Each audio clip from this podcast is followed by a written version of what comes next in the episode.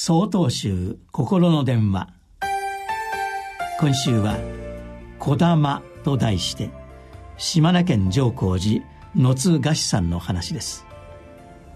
風香る5月。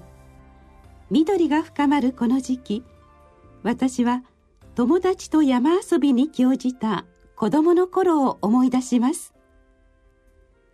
私たちが必ず楽しんだのが山の頂での小玉遊びです。誰かが「おーい」と言うとつられてみんなが順番に「おーい」とやったものです。自分の声そのままに小玉が帰ってくるとそれはそれは嬉しいものでした。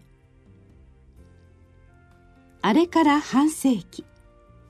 あの頃の友達は今地元や都会でそれぞれの人生を歩んでいます。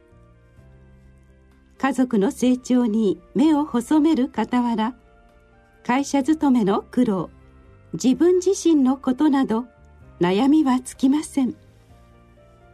時々お互いの近況を確認してはそうかみんなも苦労してるんだなと胸の締まる思いをします。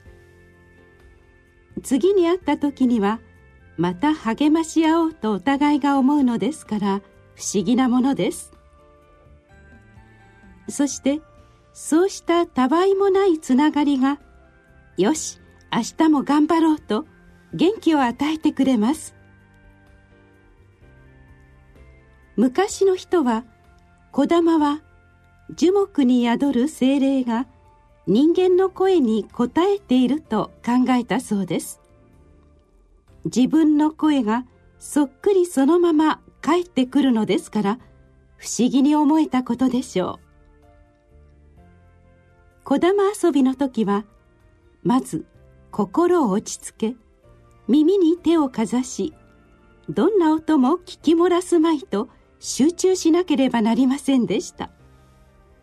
そうするとどんな小さな声も聞こえるのです。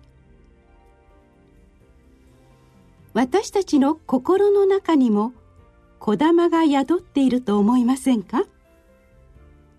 相手の気持ちに素直に寄り添い答えられるこだまです。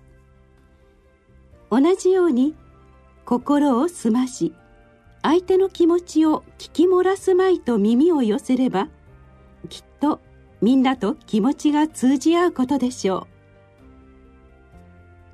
う。忙しい毎日私は周りの人とどう向き合っているか。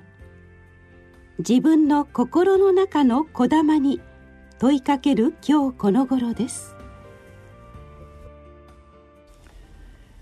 5月27日よりお話が変わります。